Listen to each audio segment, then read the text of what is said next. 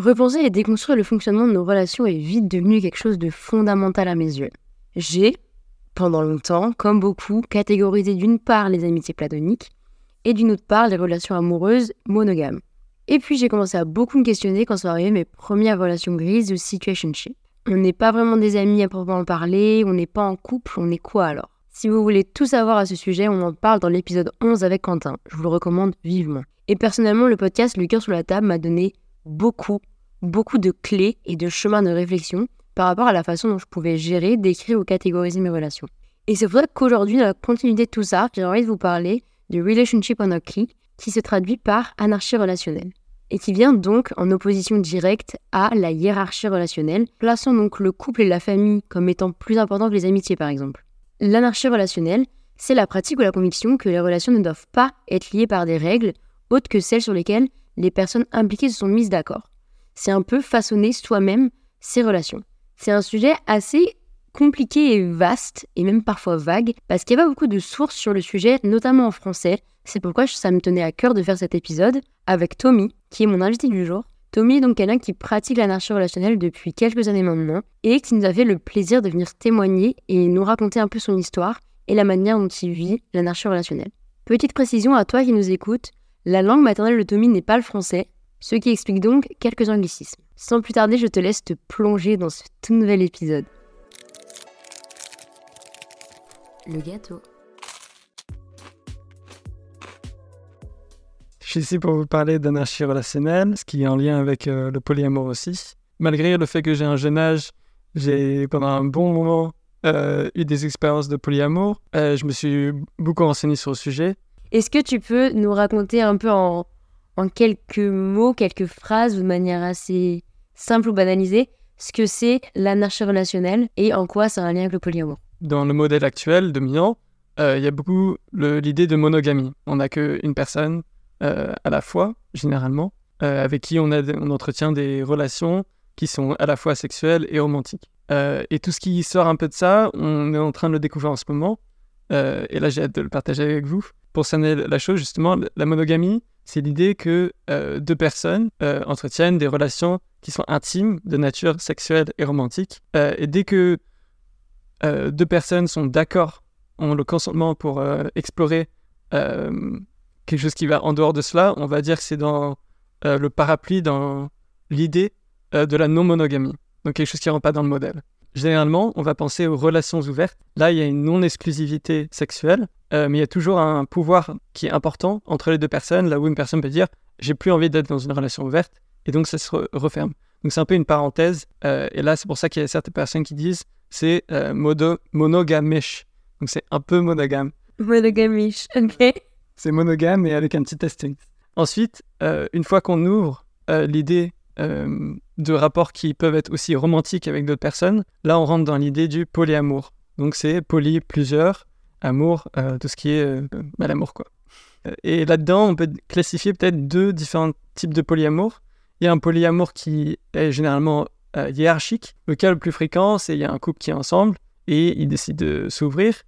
Ensuite, ce couple-là peut avoir des relations sexuelles ou romantiques avec deux personnes, mais toujours il y a le couple qui prime. C'est un couple qu'on dit primaire. Et tous les autres couples, ils seraient secondaires. Dans, l'idée, il y a le pouvoir de veto, de dire non, je veux plus qu'on soit ouvert. Ensuite, il y a le polyame non hiérarchique. Donc dans l'idée, euh, les personnes sont en relation romantique et sexuelle avec plusieurs personnes, euh, mais ces relations qui sont romantiques, elles sont toujours au-dessus des autres relations qui sont généralement platoniques. Donc tout ce qui est euh, amical, ça va toujours être dans l'idée d'être sous les relations qui sont intimes et romantiques. Et c'est maintenant que l'anarchie relationnelle, elle se propose comme euh, alternative, là où il n'y a plus de hiérarchie entre les amis et entre les relations de couple. Il n'y a pas de hiérarchie entre les personnes dans un même couple. Il n'y a juste plus de hiérarchie du tout. En fait, l'anarchie relationnelle, c'est un rejet des rapports de pouvoir qu'on a dans nos relations, qu'elles soient amicales, sexuelles, romantiques, tous les types. Et ces relations, elles se fondent sur la base du consentement, euh, de la communication et de l'égalité. Il y a aussi le rejet des normes et des étiquettes qui, qu'on utilise en fait pour se distinguer et pour hiérarchiser les relations. De cette manière-là, on peut aussi comprendre l'anarchie relationnelle comme une approche complètement différente des relations, Donc quelqu'un pourrait être en théorie monogame et euh, suivre une approche d'anarchie relationnelle.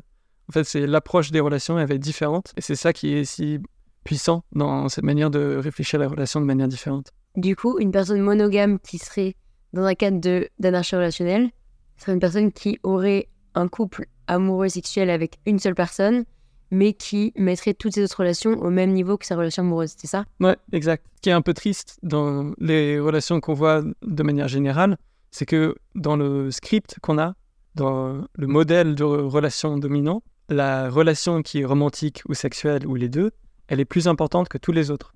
C'est même un stéréotype à ce point. Comment on, peut avoir un, ami ou une amie qui euh, tombe, enfin, qui rentre dans un couple et ensuite part et passe tout son temps avec la personne. En fait, si on est dans une approche d'anarchie relationnelle, on peut avoir une amitié qui nous compte beaucoup plus qu'une euh, relation qui soit romantique ou sexuelle. Et c'est ça qui est, c'est ça qui est puissant, c'est qu'on peut tout remettre en question et adapter les relations à ce qui euh, est important pour nous. En fait, chaque relation, elle va être unique et aucune, aucune des relations va influencer les autres relations. De cette manière-là, au lieu d'avoir un système avec des règles, là où on s'impose euh, des manières d'agir, on peut être en relation euh, en exprimant nos besoins, nos, ressentiments, nos barrières. Chaque relation va être customisée en fait. C'est ça le truc, c'est customisé euh, aux fins qu'on veut lui apporter. Est-ce qu'on peut être partisan de, de l'anarchie relationnelle et être dans une relation purement exclusive avec quelqu'un? Ah bah, Ça dépend de ce que tu veux dire par exclusif en fait. Parce que euh, oui, une personne peut bien évidemment être en anarchie relationnelle et décider d'être euh, seulement intime de manière romantique et sexuelle avec une personne. Si on est en anarchie relationnelle, ça ne veut pas dire qu'on couche avec tout le monde et qu'on a des relations à gauche et droite. Euh, le problème, enfin, ce que tu veux dire par exclusif, je pense, c'est que dans l'anarchie relationnelle, on ne part pas du principe qu'on peut changer les relations comme on veut. L'idée, c'est que on a des relations qui répondent à nos besoins et on va pas influencer les relations des autres. Donc, même si moi, par exemple, je suis en anarchie relationnelle avec quelqu'un d'autre, je, peux, je ne peux pas dire ah, j'ai pas envie que toi tu sortes avec cette personne, j'ai pas envie que tu fréquentes cette personne, euh, j'ai envie que tu passes moins de temps avec elle, euh, imposer des règles comme euh, j'ai envie que tu viennes dormir avec moi chaque soir et j'ai pas envie que tu dormes coucher avec quelqu'un d'autre. Là, c'est dans le monde des règles. En fait, l'anarchie relationnelle, c'est s'éloigner des règles et penser des manières différentes d'avoir des relations saines euh, qui répondent aux besoins de chacun. Là, on peut être heureux et de plus avoir des contraintes entre les personnes, des impositions, tout ça. Est-ce qu'il y a d'autres aspects importants de la, nature relationnelle que tu pourrais nous apporter ou? Bah, Je pense qu'on y a un peu touché du doigt avec l'idée euh, que nos relations platoniques peuvent avoir plus d'importance pour nous que les relations euh, romantiques. Dans l'idée là où l'anarchie relationnelle va remettre en question l'ascenseur relationnel. L'ascenseur relationnel, un peu, c'est comme si on a des étages, des paliers, qu'on va monter euh, un par un dans une relation. Donc en premier, on va avoir des dates, on va se mettre ensemble. Donc il y a une euh, exclusivité sexuelle et romantique. Ensuite, je sais pas, on va avoir un chien, on va se marier, on va avoir un enfant. Enfin, il y a tout ce script qu'on va suivre et qui nous est un peu imposé, qu'on va pas décider de nous-mêmes. Donc c'est cool si on le décide, mais faut, c'est bien de questionner qu'est-ce qu'on veut en fait dans, nos relations. Et je pense la, l'anarchie relationnelle, elle est puissante euh, de ce point de vue-là. Il y a aussi toute l'idée que l'attraction romantique, elle a été fabriquée par la société de consommation, tout ça, tout ça. Mais je suis sûr que beaucoup de gens se questionnent. Personnellement, je me questionne dessus beaucoup. Euh, mais je pense que c'est intéressant de réfléchir à qu'est-ce, qu'on, qu'est-ce qui nous tient à cœur, plutôt que de penser à qu'est-ce qui est l'étiquette qui nous va, euh, comment je me sens spécifiquement face à, cette personne. Je peux juste dire, ah, ben, je l'aime, c'est tout. Ah, c'est quelqu'un euh, que j'apprécie, c'est tout. On n'a pas besoin de mettre une étiquette, ah, c'est ma copine, c'est mon copain, ah, c'est mon mari. Enfin, à chaque fois, on, ne s'en rend pas compte, mais dans nos rapports, dans nos manières d'expliquer euh, les personnes à qui on tient, on va avoir des hiérarchies, on va imposer des règles et des limites. J'ai une question qui me vient euh, par rapport à ce sujet d'étiquette. Je sais que mettre des étiquettes sur les choses ou mettre des, choses dans des cases, ça peut rassurer un grand nombre de gens. Est-ce que euh, pour être en anarchie relationnelle, faut être très peu angoissé? Tu vois, est-ce que tu vois un lien de, de corrélation dans ça? En fait, pas du tout, je pense. Ce qui est paradoxal, c'est qu'il y a des personnes qui sont très jalouses, mais qui veulent quand même être polyamoureuses, qui veulent quand même suivre un modèle d'anarchie relationnelle. Euh, quand on va dans le polyamour, on n'est pas immunisé de la jalousie. C'est pas parce qu'on est immunisé de la, jalousie qu'on va rentrer dans le polyamour. c'est des émotions qui reviennent. Et en fait, l'idée du polyamour, de l'anarchie relationnelle, euh, et toutes ces différentes constructions de relations, euh, c'est qu'on va poser un moment et réfléchir à pourquoi est-ce que je me sens de cette manière, en fait.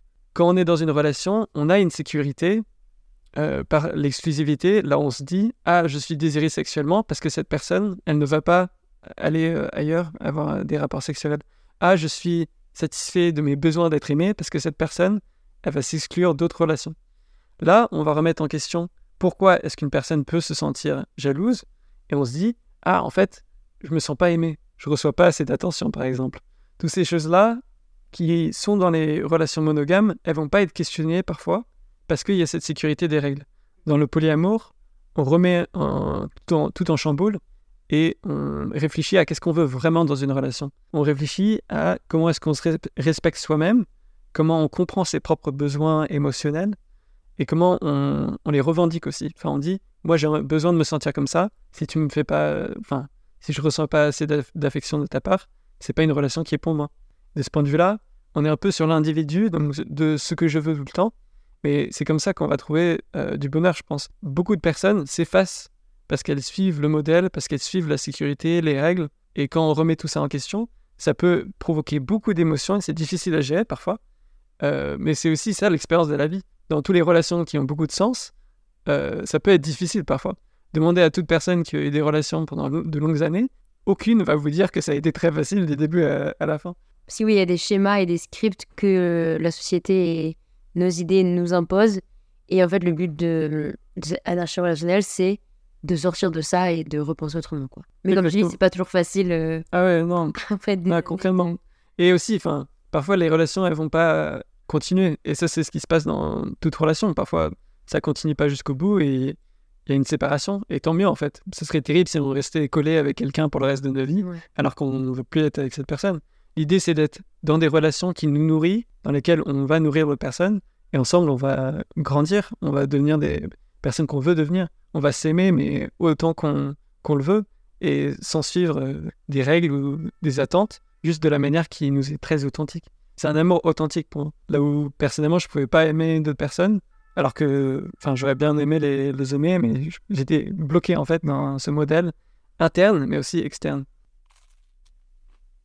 Je pense que c'est une idée reçue euh, que les gens ont sur le polyamour et l'anarchie relationnelle. C'est entre guillemets, un manque de stabilité et un manque d'engagement envers la personne. Je pense que dans la tête des gens, dans des relations euh, monogames, exclusives, etc., on va vraiment avoir ce truc de, ok, c'est un partenaire de vie pour la vie. Et à partir du moment où on réfléchit à avoir plusieurs partenaires de vie potentiels, j'ai l'impression que les gens associent ça plus à quelque chose d'éphémère et de, bah, c'est pas des relations qui peuvent durer pour la vie, contrairement à des relations monogames. Tu vois ce que je veux dire? Parfois, il y a des relations qu'on veut qu'elles durent pendant longtemps, et tant mieux. Euh, parfois, elles ne durent pas longtemps, tant pis. Euh, c'est aussi très difficile pour les personnes qui ont besoin de stabilité, qui ont un besoin de sécurité et qui se disent il faut que je me vois longtemps avec une personne. Et dans ce point de vue-là, beaucoup de personnes qui pourraient vouloir être polyam ou ouvertes à la question vont pas euh, rentrer dans cette sphère-là parce qu'elles disent je peux pas le faire. Et ça, ça se comprend. J'impose à personne d'être polyamoureux ou quoi que ce soit. Euh, dans une approche d'anarchie relationnelle, euh, la fidélité, elle se conçoit de manière différente. Dans le modèle général, on connaît bien, c'est l'exclusivité sexuelle, romantique, tout ça, tout ça. Dans l'anarchie relationnelle, on commence à réfléchir à qu'est-ce qui, pour nous, est très important dans une relation. Et on va commencer à se faire des engagements qui sont personnalisés pour les personnes.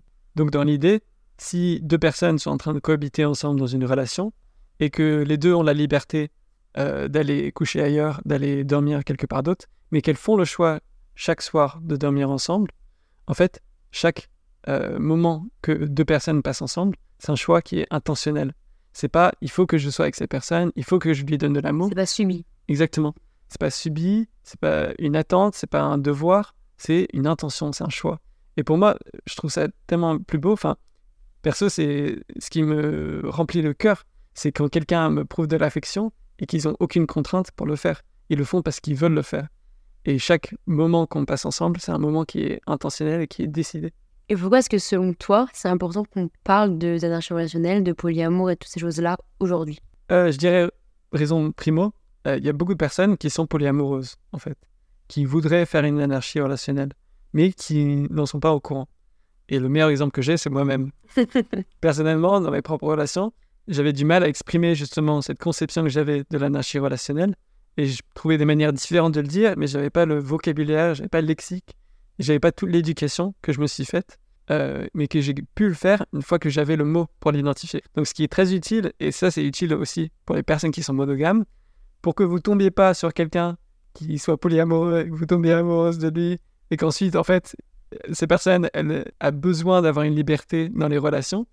C'est bien de savoir qu'est-ce qu'on veut dans les relations pour qu'ensuite il y ait moins de heurts, il y ait moins de souffrances causées par l'incompatibilité entre les personnes. Deuxièmement, c'est utile de savoir toutes ces théories, ces idées, euh, je pense, d'anarchie relationnelle ou juste de polyamour pour développer sa propre intelligence émotionnelle. Il y a plusieurs personnes qui suivent des influenceurs de polyamour pour savoir comment améliorer leurs relations personnelles, leurs relations monogames, parce que dans le polyamour, ça va un peu accélérer tous les problèmes qu'on peut avoir dans une relation, et donc on va pouvoir y répondre plus facilement, de manière euh, plus harmonieuse en fait.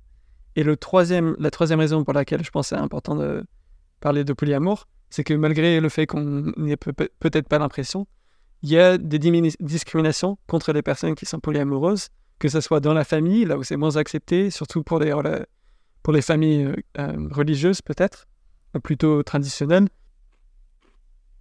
Ok, maintenant qu'on a un peu posé les bases et qu'on y va un peu plus clair dans ce concept de relationship key et de euh, polyamour. Est-ce que tu peux nous raconter un peu de toi? Comment t'en es arrivé là à te poser ce genre de questions, questionner sur euh, ta façon de relationner avec les gens? Mon introduction euh, à l'anarchie relationnelle et le polyamour, elle s'est faite en fait dans une situation de nécessité, là où j'avais eu des problèmes dans mes relations parce que j'étais dans une relation monogame, mais il y avait une, une incompatibilité avec mon modèle de vie, mon, mon approche relationnelle. Et il y a eu de la souffrance à cause de ça. Il y a eu un peu de trauma. Je peux pas aller dans, le détail non plus parce que c'est pas que mon côté de l'histoire, bien évidemment. C'était une situation assez triste, mais j'ai pu en émerger plus fort en justement essayant de euh, comprendre davantage, en apprenant davantage. J'ai dû m'instruire énormément, j'ai dû apprendre parce que le, problème de manière d'aimer différente, elle euh, se confrontait fortement. Euh, ça causait beaucoup de souffrance et des traumas, et c'est triste. Mais j'en suis plus fort aujourd'hui, je pense. Et ces personnes-là aussi, elles s'en sont euh, plus fortes. Tu avais des modèles autour de toi de, de gens polyamoureux ou c'était inhérent à toi, ça venait vraiment de, du plus profond de toi? Ouais, donc le polyam, ça vient ouais, au plus profond de moi. Euh, ma conception de l'amour libre, elle est très inhérente, elle est très personnelle. Euh, j'ai pas vu tant que ça de modèles en fait. Je m'intéressais beaucoup au, au, sujet, je pense, sans le savoir. Par exemple, j'ai regardé sur Netflix Yumiha, mais je savais que c'était un peu. Enfin, c'est Netflix, quoi. C'est la télévision américaine, c'est pas des plus malins. Euh, donc, non, j'avais peu de modèles et justement, c'est à cause de ça que je me suis trouvé dans des situations très inconfortables. Et je suis très content qu'aujourd'hui, j'ai tous les outils qu'il me faut pour justement approcher les relations de manière hyper saine et là, on se donne beaucoup d'amour et beaucoup de joie.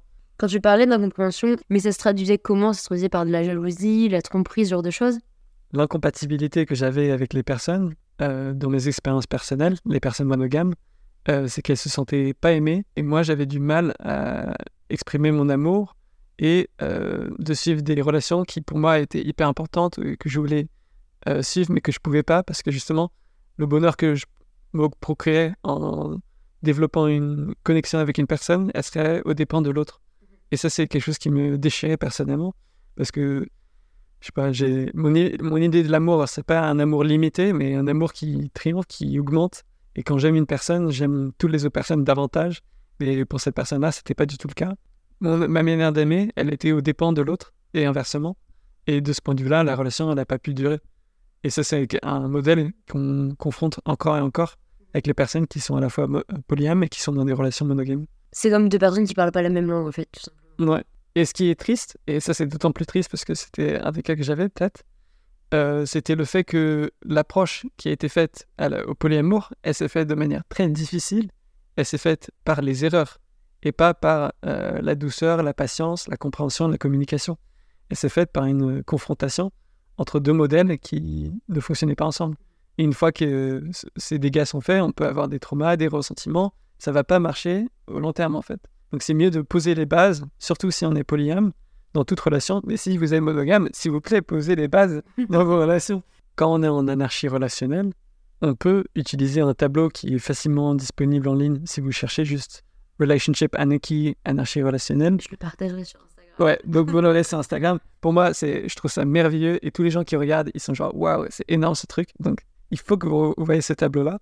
Vous avez tous les différents aspects qu'une relation peut avoir. Et dans ces aspects-là, vous choisissez avec une personne quels aspects vous voulez inclure, lesquels vous voulez rejeter complètement, ceux là où vous n'êtes pas sûr, donc vous dites peut-être plus tard, on verra. Et de cette manière-là, il n'y a pas de non-dit, il n'y a pas d'incompréhension. Euh, il y a une manière d'inviter à la discussion sur des sujets qui peuvent être un peu touchy pour vous. Si vous avez des expériences qui vous empêchent d'avoir certains types de relations, là, vous pouvez l'exprimer. Et là, bien sûr, il y a des ramifications. Si on dit tout sur tout ce qu'on veut dans une relation, ça peut, pour, certaines personnes, un peu casser le mystère. Là où on va tout révéler, on va tout montrer nos cartes. Donc si les gens aiment beaucoup l'aspect de la séduction, malheureusement, ça va pas trop marcher parce que la séduction joue sur les non-dits. Et si on veut être dans une approche de consentement, de communication, euh, pour éviter qu'une autre personne se fasse mal, à penser quelque chose complètement différent, bah là, on va un peu casser le mystère et c'est dommage.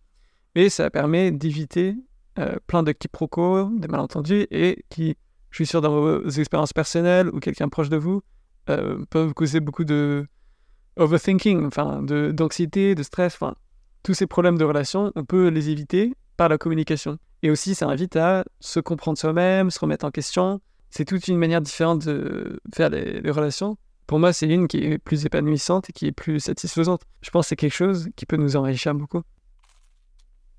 Je pense que dans l'anarchie relationnelle et le polyamour, il y a beaucoup d'aspects positifs liés à la déconstruction de la relation, de la monogamie, etc. Et aussi des aspects négatifs est-ce qu'on peut un petit peu euh, lister un peu c'est plus et c'est moins qu'il y a dans les, relations polyamoureuses Je dirais le premier plus, justement, c'est l'aspect de la déconstruction, c'est qu'on remet en question qu'est-ce qu'on veut dans une relation. Euh, donc, comme j'avais dit un peu avant, dans l'ascenseur relationnel, on a un modèle, un script qu'on suit, et en le remettant en question, on peut se réapproprier nos manières de relationner. Et je trouve ça très puissant et très utile pour aussi remettre en question des modèles qui sont patriarcales, des modèles qui sont hétéronormés et repenser qu'est-ce qu'on veut. Par exemple, il y a beaucoup de personnes qui sont intéressées dans des relations sexuelles avec plusieurs genres, mais qui se sentent imposés, incapables de le faire ou qui n'ont pas la liberté de le faire justement parce que euh, ces personnes sont dans un des modèles euh, hétéronormés. Néanmoins, il y a plusieurs points négatifs qu'il faut prendre en compte justement avec l'anarchie relationnelle ou le polyamour. En premier lieu, c'est la jalousie, par exemple.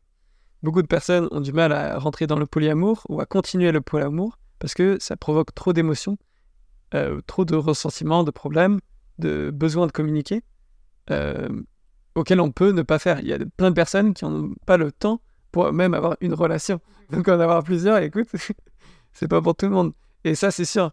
Ça dépend des relations qu'on va avoir, euh, l'engagement émotionnel qu'on veut faire. À titre personnel, euh, j'essaie d'avoir le plus de temps possible pour moi-même, mais aussi pour avoir des relations qui peuvent évoluer dans le futur. Au lieu de cloisonner polyamour mal, monogamie bien ou euh, polyamour bien et monogamie mal, il faut juste rester un peu nuancé sur ces points-là et prendre en compte ces problèmes de jalousie qui peuvent émerger tout le temps en polyamour. Des personnes qui sont en polyamour pendant une vingtaine d'années peuvent toujours avoir des problèmes de jalousie, c'est sûr. Et des relations monogames aussi. Juste, faut écouter ces problèmes-là et faut les, faut y répondre en fait. Il y a plusieurs autres bémols que j'ai mentionnés, euh, comme le fait que ça peut enlever le charme, ou la drague, ou le mystère, qu'on aime beaucoup, je pense. Surtout en France, enfin, je c'est mais de ce que j'ai vu, on aime beaucoup la drague et c'est séduisant, c'est sympa. Euh, mais si on approche des relations avec une idée d'anarchie relationnelle, euh, ça peut bloquer justement cette séduction parce qu'on va révéler nos cartes, soi-disant. Enfin, on va être beaucoup plus ouvert et communicatif. Euh, et ça peut casser un peu l'intrigue et le mystère. Et finalement, je dirais, euh, un des bémols, et c'est un peu un paradoxe, c'est une petite blague, mais en fait, quand on est non monogame, il faut bien l'affirmer, parce que ça peut causer des problèmes si on ne le dit pas dès le début, en théorie, ça nous ouvre à plus de personnes, que ce soit d'un point de vue sexuel ou relationnel, c'est vous qui voyez. mais en pratique, ça va limiter le nombre de personnes avec qui on peut coucher avec qui on peut aimer de manière euh, passionnelle, parce que beaucoup de personnes ne sont pas prêtes à euh, être en relation avec quelqu'un de polyamoureux. Parce que l'idée donc dans la non-monogamie, c'est que les gens non monogames ne relationnent entre guillemets qu'avec des gens non monogames. Une personne non monogame peut relationner avec une personne qui est monogame, mais cette personne-là doit respecter, doit prendre en compte et savoir euh, que cette personne est non monogame. Non monogame. Et il faut aussi savoir, et je ne sais pas si vous le savez tous, mais si vous êtes non monogame et que vous l'affirmez, il faut vous assurer que les personnes avec qui vous fréquentez le savent et l'acceptent et le respectent. Beaucoup de personnes, peut-être, ont des croches, ont euh, des insécurités, ne vont pas l'affirmer, n'ont pas les outils pour l'affirmer et le communiquer. Il faut s'assurer que c'est sur la base du consentement, et un consentement éclairé. Pas un consentement de Ah, euh, j'ai pas envie de dire euh, comment je me ressens, j'ai envie d'être avec ces personnes, malgré le fait qu'elles soient en polyamour. Non, faut vraiment que ce soit quelque chose qui est affirmé de manière intentionnelle. Dans anarchie relationnelle, on ne peut pas passer à côté du mot anarchie, qui est un terme politique qui fait très souvent peur. Personnellement, quand je pense à anarchie, je pense à désordre, je pense à tout casser. Euh, mais je pense que c'est une très grosse idée reçue qu'on a. Est-ce que tu peux nous expliquer comment on lit anarchie relationnelle à politique? Donc, dans anarchie relationnelle, il y a anarchie. Qu'est-ce que c'est l'anarchie? Donc, il y a plusieurs conceptions de l'anarchie. C'est pas clair. Vous n'avez pas trouvé deux anarchistes qui sont d'accord, peut-être, sur les mêmes définitions. Euh, mais en gros, c'est l'idée de remettre en question les hiérarchies qu'il y a dans la société. C'est une philosophie politique, mais aussi c'est toute une conception euh, de la société qui est un peu différente et qui est très révolutionnaire, on va dire. Comme philosophie politique, elle remet en question l'État et le capitalisme.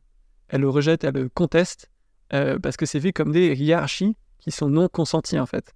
L'anarchie, c'est remettre en question le monde tel qu'il existe, remettre en question l'autorité, euh, pour ensuite recréer une société ou créer une société alternative euh, fondée sur des principes d'autonomie, d'autodétermination, donc tout ce qui est démocratie directe, sur des bases de consentement, euh, sur des bases de dignité des individus. et là, on voit aussi dans l'anarchie relationnelle et l'anarchie comme politique, le lien entre l'individu et le collectif.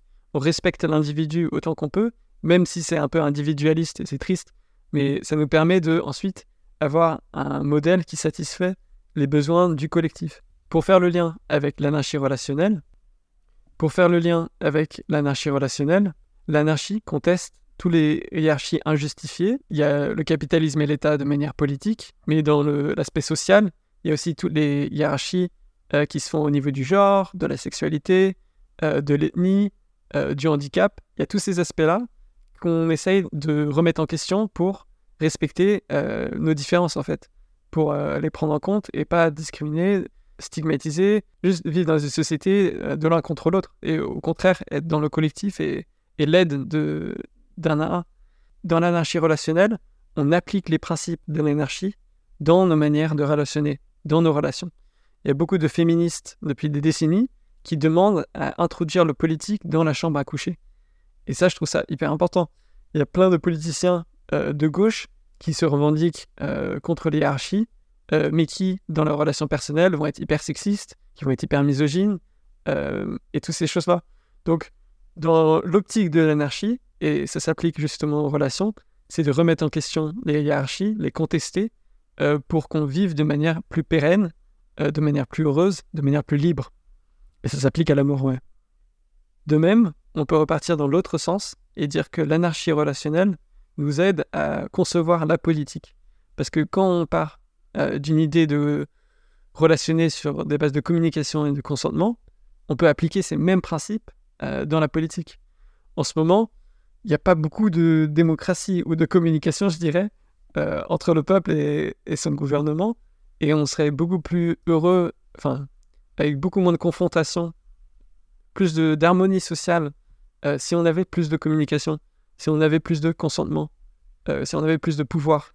Et dans les modèles dominants, que ce soit les modèles patriarcaux, euh, hétéronormés, euh, mononormatifs, ça c'est un nouveau mot qui émerge pour expliquer justement comment la monogamie c'est la norme, et à la fois dans le modèle politique qui est traditionnel de gouvernement qui fait ce qu'il veut et qui ne respecte pas la population, on chamboule tout ça et on pense comment on peut fonder des relations, euh, des politiques, des gouvernements, une société basée sur le consentement. Euh, Mais ce qui est intéressant, donc, avec la Relationship Anarchy, qui nous fait repenser nos relations en mettant le consentement au centre, c'est euh, toute cette culture du consentement qui vient en opposition à la culture du viol, qui se traduit donc dans des gestes du quotidien, comme t'ai donné l'exemple, de mettre le consentement sur des choses banalisées.